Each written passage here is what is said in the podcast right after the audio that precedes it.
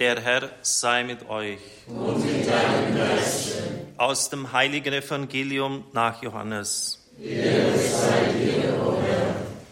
In jener Zeit sah Jesus Nathanael auf sich zukommen und sagte über ihn, da kommt ein echter Israelit, ein Mann ohne Falschheit. Nathanael fragte ihn, woher kennst du mich? Jesus antwortete ihm, schon bevor dich Philippus rief, habe ich dich unter dem Feigenbaum gesehen. Nathanael antwortete ihm, Rabbi, du bist der Sohn Gottes, du bist der König von Israel. Jesus antwortete ihm, du glaubst, weil ich dir sagte, dass ich dich unter dem Feigenbaum sah, du wirst noch Größeres sehen. Und er sprach zu ihm, Amen, Amen, ich sage euch, ihr werdet den Himmel geöffnet und die Engel Gottes auf und niedersteigen sehen über den Menschensohn. Evangelium unseres Herrn Jesus Christus. Lob sei dir, Christus. Liebe Gemeinde, liebe Brüder und Schwestern im Herrn, das Johannesevangelium hat, wie die Theologen sagen, eine Christologie von oben. Der Herr sagt ja immer wieder, in diesen scharfen Gegenüberstellungen, ich bin von oben, ihr seid von unten, ihr seid von dieser Welt, ich bin nicht von dieser Welt, ich bin das Licht der Welt, dort ist die Finsternis. Dieser Dualismus durchzieht das ganze Johannesevangelium. Das ist mir eingefallen, als ich über die Lesung des heutigen Tages aus der Apokalypse meditiert habe, denn die gestürzten Engel kommen von oben, vom Himmel Dort, wohin wir alle einmal zu gelangen hoffen, wo unsere Heimat ist, kommen sie her, sie haben dort ihren Ursprung.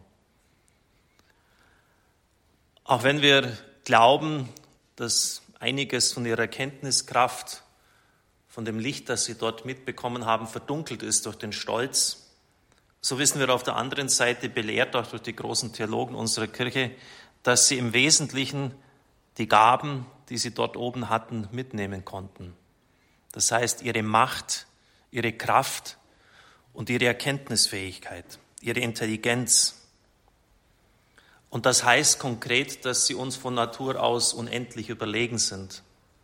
Es gibt eine Stufung des Seins, die mit dem Materiellen beginnt, dann die Pflanzenwelt, da ist schon Leben, Tierwelt, Mensch, der Engel und dann Gott.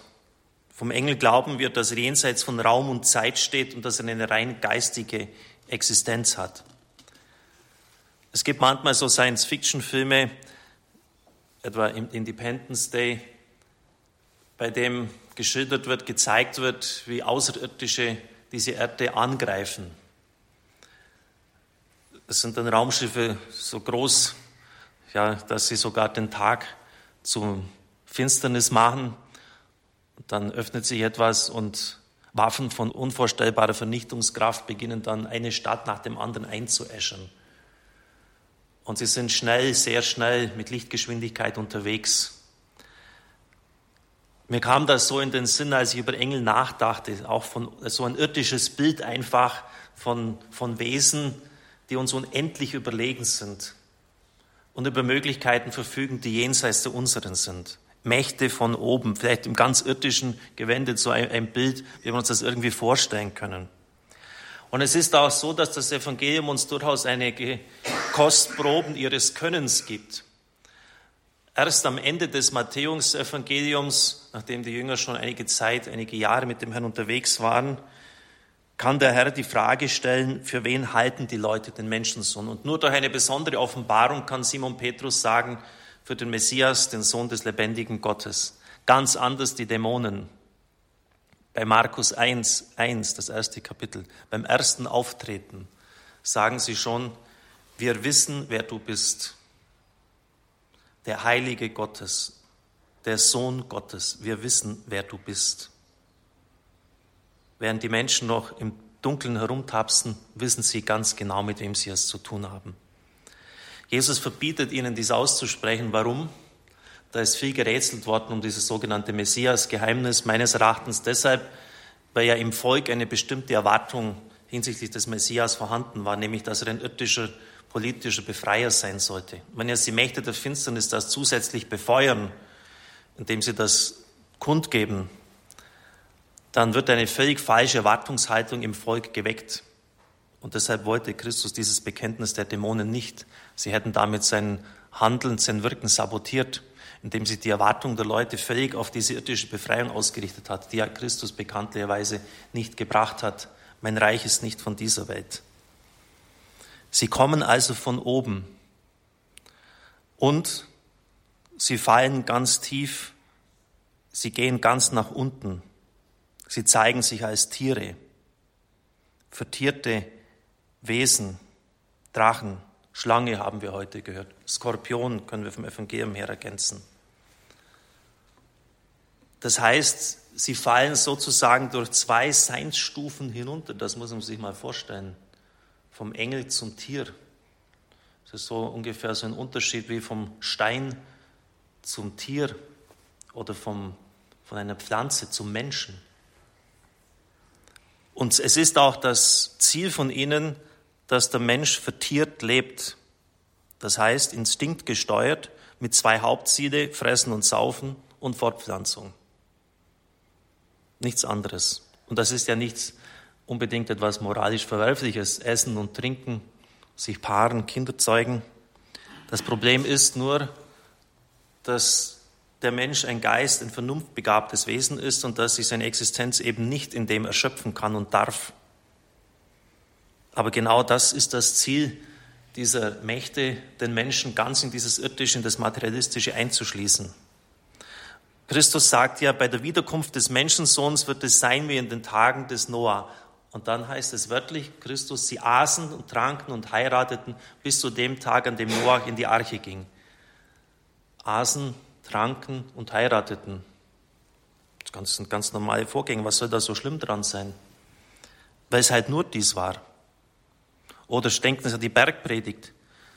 Ihr Kleingläubigen, euch geht es um Nahrung, Kleidung und Wohnung, um das geht es, um den, den Heiden. Um die reine Existenzvorsorge, da geht es den Heiden darum. Euch muss es um mehr gehen, um das Reich Gottes. Schauen Sie, das ist das, das Problem der Menschen heute, dieser pure, blanke Materialismus, das Leben in einer verflachten, oberflächlichen Dimension, die jegliche Übernatur ausschließt. Nochmals, diese Dinge sind ja nicht schlecht, auch von Gott uns gegeben. Die Schöpfung sich zu Nutzen zu machen, sei fruchtbar und mehret euch, ist ja auch ein Sakrament. Aber den Menschen ganz in diese Dimension einzuschließen, das beraubt ihn seines Eigentlichen. Angedeutet sei noch eine andere Dimension, die bei diesen Tieren deutlich wird. Der Drache hat eine unglaubliche Kraft, er ist sehr gefährlich. Meistens werden die, auch bei Daniel, die Mächte des Bösen mit sehr kräftigen Tieren dargestellt, einem Panther, einem Bären, einem Löwen. Und vor allem, sie sind extrem gefährlich, weil sie aus dem Hinterhalt zuschlagen. Wer hat Angst vor einer Schlange, wenn er sie sieht? Wer braucht sich vor einem Skorpion zu fürchten? Den kann er leicht zertreten. Aber er schleicht sich heran und schlägt dann zu mit seinem tödlichen Gift. Wehe, wenn Menschen diese Kampfweise nachahmen, aus dem Hinterhalt ihr Gift verschleudern. Es wird uns auch gesagt, wie sie besiegt werden können, diese Mächte, die von oben kommen und die zum Tier werden. Man sagt ja auch manchmal, ich werde noch zum Tier, wenn wir uns ärgern. Sie haben ihn besiegt durch das Blut des Lammes, durch ihr Wort und ihr Zeugnis und dadurch, dass sie ihr Leben nicht festhielten, das heißt ihr eigenes Blutzeugnis. Durch das Blut des Lammes, das auf Golgotha geflossen ist, sind die Mächte der Finsternis schon besiegt worden. Man kann vielleicht so sagen, der Kopf ist schon zerschmettert, aber der Schwanz von diesem Drachen kann noch viel Zerstörung anrichten, aber prinzipiell ist der Sieg schon errungen worden auf Golgotha.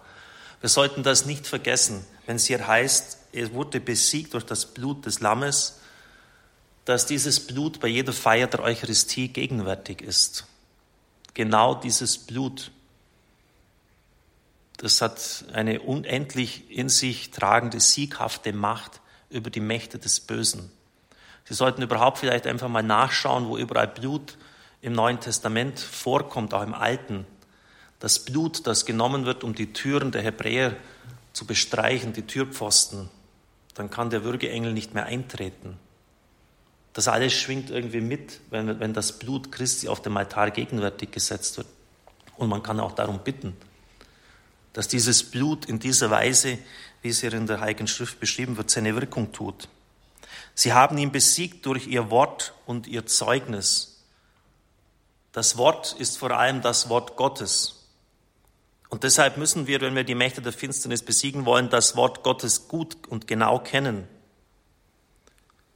Denken wir an Christus, der in der Wüste die Versuchungen Satans niedergeschmettert hat durch sein Wort, durch das Wort der Heiligen Schrift. Man muss wissen, was die Offenbarung sagt. Und deshalb ist es wichtig, dass wir das Wort Gottes im Herzen aufnehmen, dass wir es verstehen, dass wir es meditieren, dass wir aus diesem Wort heraus leben, dass wir in den Versuchungen dem Bösen dieses Wort entgegenhalten. Etwa, ich bin Kind Gottes und du kannst mir gar nichts tun.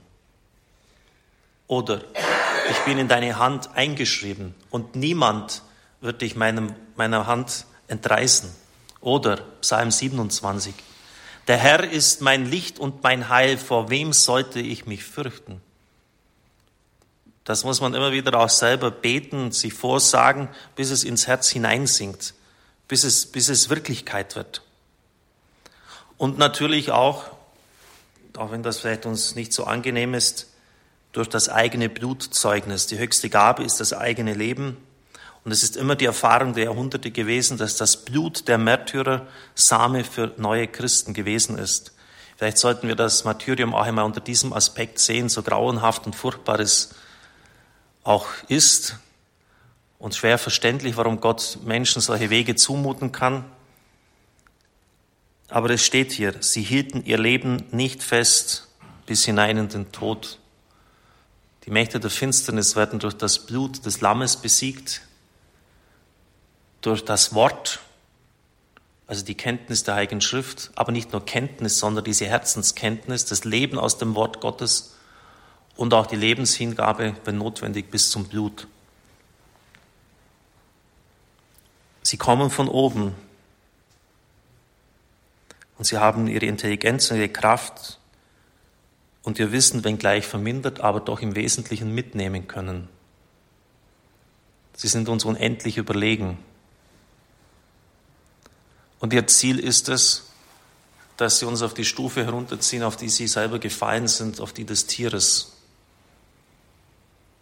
das nur noch zum eigenen Dasein lebt und fristet, instinktgesteuert, nur seine Triebhaftigkeit lebt und jegliche übernatürliche Dimension im Leben eliminiert hat. Gestürzt, besiegt werden sie durch Christus, der den Sieg schon errungen hat, aber auch durch uns, durch unser Wort, unser Lebenszeugnis, in dem wir bereit sind, für Christus alles zu geben. Amen.